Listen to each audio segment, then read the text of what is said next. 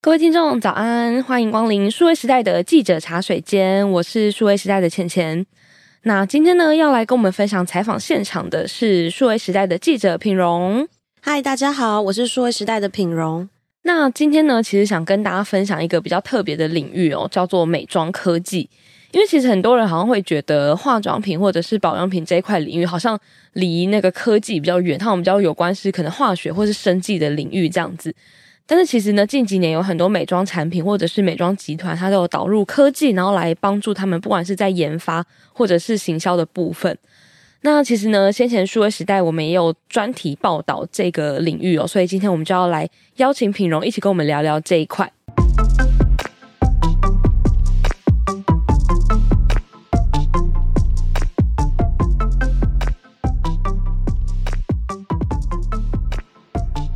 其实我跟品荣，我觉得我们两个都是算是还蛮喜欢关注美妆资讯、化妆品，对化妆品的人。嗯、那我自己观察，我们觉得近几年来啊，最积极导入科技在哦美妆产品或者是研发部分的，我觉得是呃莱雅这个美妆集团哦。那先前呢，品荣也有写过有关他们的报道，然后我们两个呢有一起的去参观了他们的办公室。那他们也跟我们介绍几款就是很酷炫的美妆科技这样子。我自己印象很深刻是有一个机器，然后它是呃 YSL 这个品牌推出的机器，这样，然后它就是可能结合大数据，然后让消费者呢可以自己在家里调出自己想要的口红的色号。那消费者可能就是透过 APP 啊，或者是一些它的仪器，然后。调出你喜欢的颜色，然后那个颜色你擦完还可以，就是有一个超漂亮，就是因为 YSL 版就是走比较奢华，然后比较贵妇风格的那个感觉，然后有一个超漂亮的盒子，然后你可以带去外面补妆用，这样子，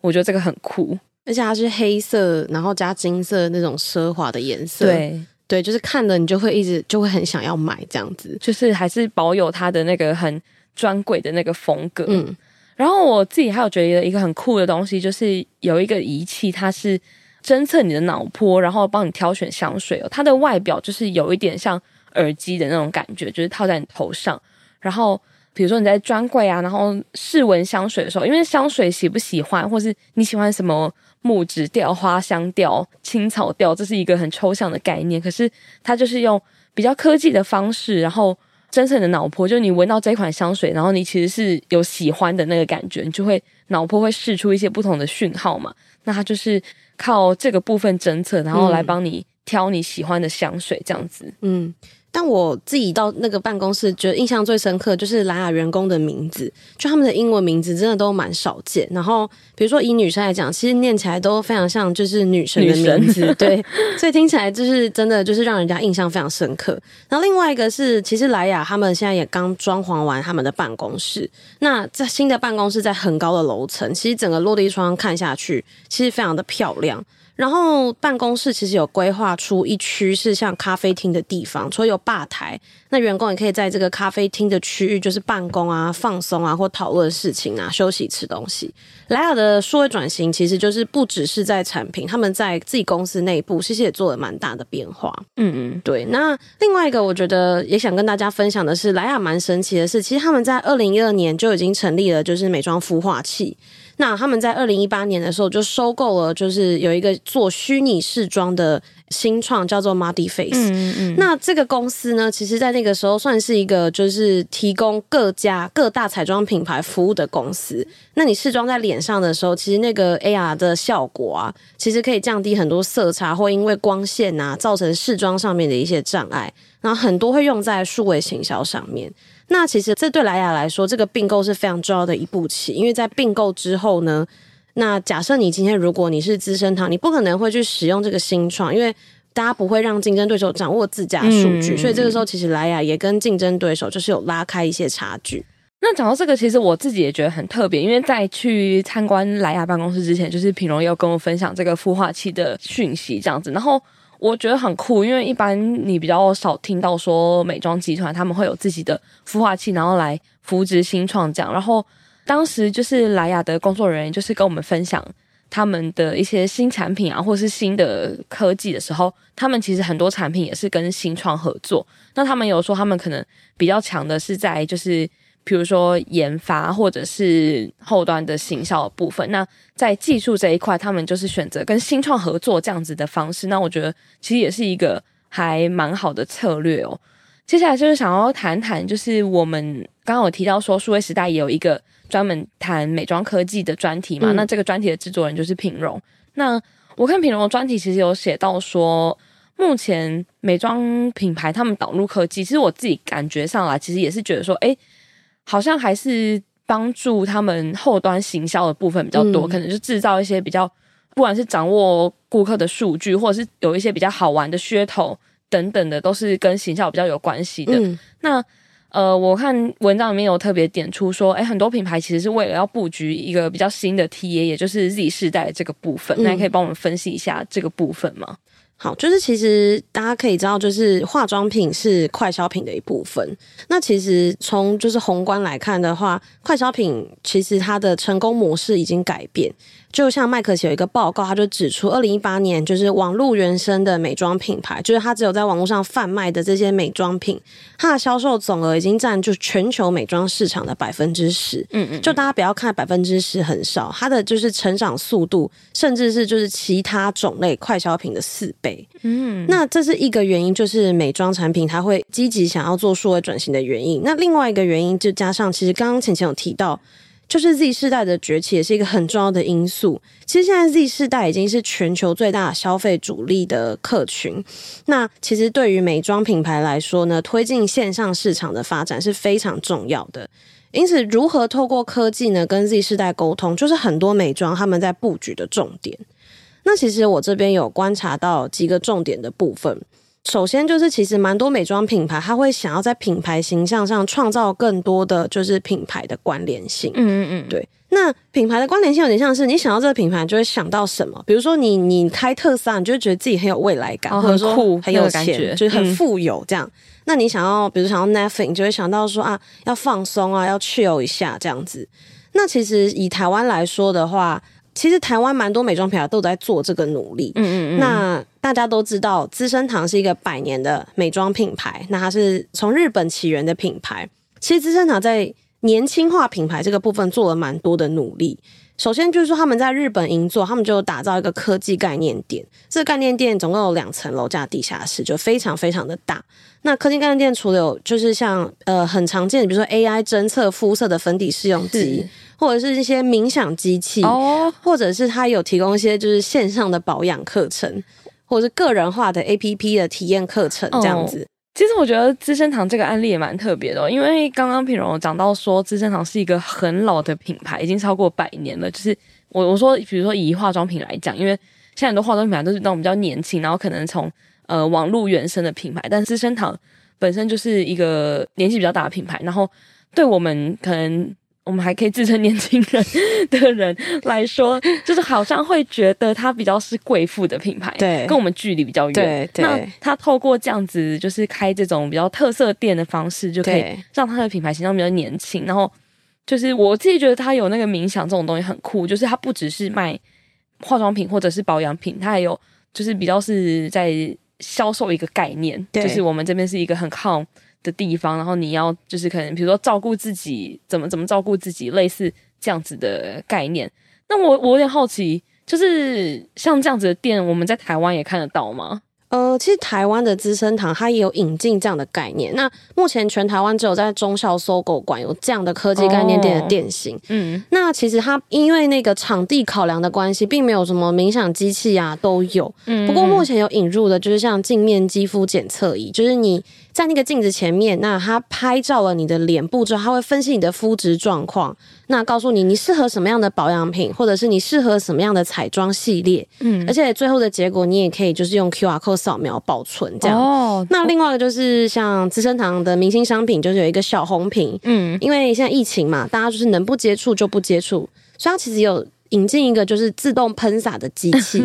就是你手过去，它就会喷洒，然后你就可以试用这样子。对，那我觉得就像刚刚有提到，就其实现在的。这科技概念店的目的，除了要年轻化，就是品牌的形象，让大家知道说，哎，资生堂不只是就是婆婆妈妈会想要去买的东西，其实对年轻人也是非常友善以外呢，它其实这样也可以创造一个就是商品以外的价值。那这个这一点其实对 Z 世代而言也很重要。嗯，就是说不同的体验是是，对。那因为像像比如说刚刚那个喷小红瓶，那个我就觉得很酷，因为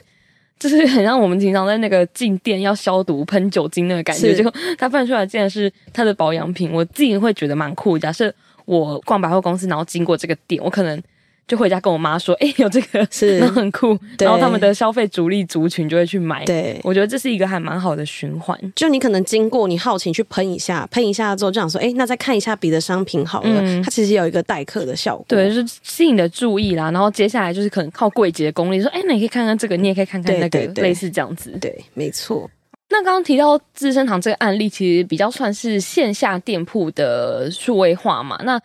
毕竟化妆品其实是一个非常讲究体验，然后跟你要亲眼看到、碰到、看到它的那个质地，或者是看到它颜色，很很重视这样子的体验。可是呢，像疫情的时候，大家可能没有办法就是亲自去试色嘛，去呃屈臣氏或者是康士美那个那个化妆品，他们也是就是盖起来不让你试色这样。然后又加上刚刚那个 Z 世代的风潮，其实 Z 世代消费有一个很大的特点，就是非常喜欢线上购物嘛。那再加上这样子的风潮，所以呃，在线上购物的方面，其实呢，美妆业者他们也需要一些数位化工具的辅助。呃，这个部分其实蛮多美妆品牌都会导入一些科技，然后来克服这个就是购物的一些障碍。嗯嗯，那举例来说，刚刚浅浅有提到，就是说这个试色的这个障碍啊，其实就像呃最前面也有讲到，就是像莱雅啊，它其实就是有并购一些新创嘛，然后来帮助它的那个虚拟试妆 APP。在消费者的脸上试妆的结果可以更好。那其实这边我想要分享另外一间台湾公司，就是迅联旗下有一个要上市的。呃，小金鸡就是完美移动。嗯，那事实上，完美移动它在做的，也就是在脸上的试色的这个服务。当然，目前的产品其实已经不止试色，有的时候就是可能连就是戒指啊、耳环啊，然后项链啊、哦、这些穿戴啊，它都有涉猎。对对对。其实为什么完美移动它可以就是做到快要上市的原因，就是因为它其实对于色差这个部分，它的它也是克服的非常好。那其实蛮多大品牌也都有跟它合作这样子，所以大家其实可以。持续关注一下这间公司。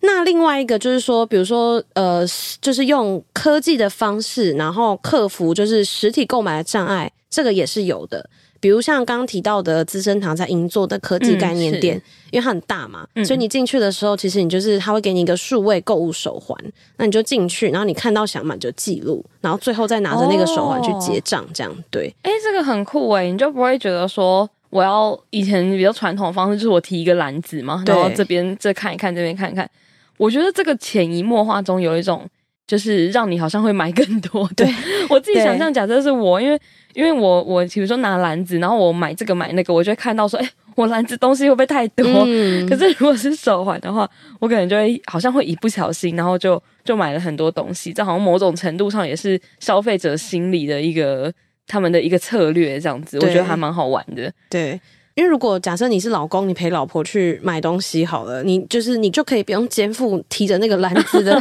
重责大任，就是她有戴手表，你就去男友区或老公区坐着等就好了，你在柜台等付钱就好了。是是是是，没有开玩笑的，好了。那就是其实刚刚讲到莱雅嘛，它有很多，比如说可以自己调口红颜色啊，或者是选择你自己喜欢的东西的科技。然后我看完品容的专题，其实我感觉到另外一个趋势哦，就是我觉得很多美妆品他们导入科技啊，还有一个点就是为了比较克制化或者是个人化的这样子的趋势，感觉好像这样子的趋势也是未来可能美妆市场，我觉得甚至是所有快消品市场的一个蛮重要的方向。嗯。在我就是做这个专题的过程中，其实我都有一直问各个专家，就是对于就是个人化，然后导入科技的这样的一个趋势的发展。不过，其实现在个人化没有一个统一的做法。这样，那为什么现在会越来越朝向个人化发展？是因为现在是一个数据的时代，然后人工智慧的发展越来越好。那大家呢，其实越来越愿意提供数据，然后得到客制化的商品或者是服务。所以呢，如果你要是说购物体验的克制化，莱雅的 APP 其实就是一个蛮好的例子。这样，那或者是说，其实莱雅在它有另外一个品牌，下面品牌叫 Maybelline，大家都知道嘛。你在屈臣氏啊逛街的时候，你其实是可以拿手机出来，嗯、然后扫那个 Maybelline 那个，算是对，下面有一个 QR code，用那个装可爱的功能来试色。那我在写报道的时候，我就有真的去做这件事情。我觉得效果真的还不错，就是你要站在那边，然后扫一下这样子，但是是可以模拟就是真实的情况。哎、啊，我觉得这个很酷，因为因为坦白说，我以前不知道这件事情，因为我是一个很爱逛宝雅或者是屈臣氏那个化妆品区的人。可是因为以前你的很直观，就是哦，比如说有一个新的口红，你就是直接拿起来擦在手上，嗯、然后看它的颜色。嗯，但可能疫情的关系，我们现在比较不能做这样子的事情，就是卫生的考量。但是有这样子的可以试妆的，就是现场就是扫 QR code 就可以试妆，或者是像刚刚其实录音前，就是我偷偷玩了一下那个莱雅官网的那个可以试色的那个功能，这样、嗯、我觉得真的还蛮有趣的。然后因为我自己我选了一个，就是我真的有这个产品的色，就一个其中一个口红的色号，那、嗯、我发现其实真的没有差很多，就是跟想象中蛮接近的。然后它其实不只有化妆品，它还有那个。发品 就是染发膏的那个产品可以挑选，哦、就是你可以看说染完你的头发会变成什么颜色。然后我个人觉得它的就是调色的那个效果还蛮好，就不会觉得说很像很假，或者是它的那个色块有点超出你的头发，对就觉得它侦测的还蛮精准，就可以看得出来他们在这些部分其实是。下蛮多功夫的，对，嗯，就是其实这样的体验的个人化，其实帮了蛮多那种有社交恐惧的人，因为你要靠柜，你要去找柜哥柜姐，其实有时候有点害怕这样子，然后也不知道自己的需求是什么，嗯，所以这种试装这种个人化的体验是可以帮你，就是会帮助品牌可以接触更多，就是可能以前想买但不会买的潜在客群这样子，是。对。我我自己蛮常遇到这个问题，就是刚开始很想要就是买。专柜的彩妆的时候，因为因为专柜就是也不是说他们柜哥柜姐就是都很凶，可是他们都会，因为他们可能本身妆比较浓嘛，嗯嗯、然后会有一个气场。是是你，你想问的时候就是什么呃，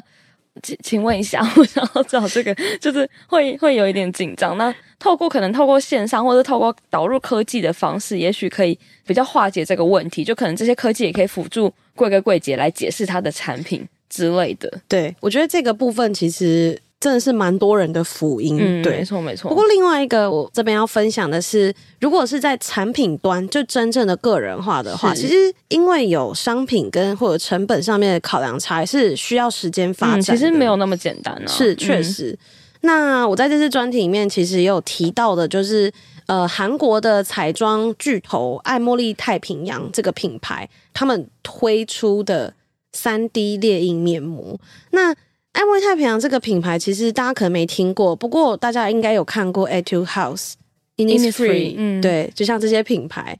那其实它这个三 D 炼印面膜机，就是它会用那个手机，你拍照之后，它传输到列印机，三 D 炼印就会列印出就是面膜，然后这个面膜是可以非常贴合你的脸部啊、哦、鼻子啊、额头、双颊这样，就不会有地方敷不到。对对对，大家应该都有敷不到的这个经验，没错没错，对。那另外一个，我觉得爱茉莉太平洋很创新的地方是，他们其实还克制精华液，这个我觉得是非常蛮呃蛮值得分享的，的是、嗯、因为像他们就是有跟戏骨的一些新创啊，他就是开发了一个试剂盒，那你在现场试剂使用之后呢，他们的那个工作人员他们就可以找到你皮肤的基因，然后呢帮你做出最适合你皮肤的精华液配方，然后再搭配上他刚刚列印出来的三 D 列印面膜。它就是一个完完全全就是 for you，完全嗯，克制化到不行。对，不过它其实也当然还是有成本考量，所以它其实现在精华液大概有二三十种。不过就是以相较于市面上的品牌会推出的精华液种类来说，其实也是算我觉得算多嘞。就是等于说，因为通常一款面膜它推出可能五六个系列就已经算是蛮了不起，是就是可能顾到一些基本的美白保湿、啊、抗老什么等等等之类。那像这个，它又有这些功能，然后它又是可以克制化，然后连面膜本身都是克制化的，我觉得是一个还蛮酷的创新。对，嗯，那现在面膜机其实还蛮受到关注，像它就有赢得就是二零二零年的那个消费电子展 CES 的新创大奖。是，对。不过就是台湾如果想要，我记得目前它现在是在中国已经落地。嗯，如果台湾，因为台湾对于这样的产品的审核都有蛮严格的规范，是，所以可能也可以再等上一段时间，或许到时候会进来台湾。我想他如果真的进来台湾的话，我们可以再去现场体验，把我们这个机会，然后再来就是呈现给大家看看，这样子感觉会很好玩。到时候再分享给大家，就是第一手的，就是体验。没错，没错。那今天呢，非常感谢品蓉跟我们分享的内容。如果呢，你对美妆科技有兴趣，或者是有什么问题想要跟我们讨论的话呢，欢迎到我们的 Podcast 底下留言，也别忘了给我们五星好评哦。那你也可以到数位时代的网站查看更详细的有关美妆科技的报道。最后呢，别忘了订阅追踪数位时代的 Podcast Line 还有 Facebook。那我们就下一集再见喽，拜拜，拜拜。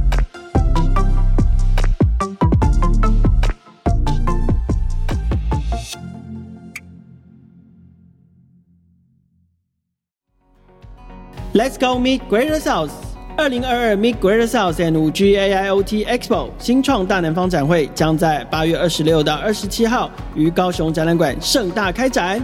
主办单位数位时代与创业小聚，透过每月的社群交流、企业与投资媒合、国际参访、创业竞赛，以及在台北每年一度的 Meet Taipei 创新创业嘉年华，积极打通台湾的创业社群与政府国际接轨。去年开始，我们前进大南方，携手亚洲新湾区大南方企业与新创伙伴，希望串联南北社群与国际创投。今年大南方展会规模升级，将有更多的创业趋势解析、接轨国际机会，还有解密币圈指南、餐饮创业沙龙等丰富活动。八月二十六到二十七，我们在高雄展览馆等你来，这回来 key meet 大南方。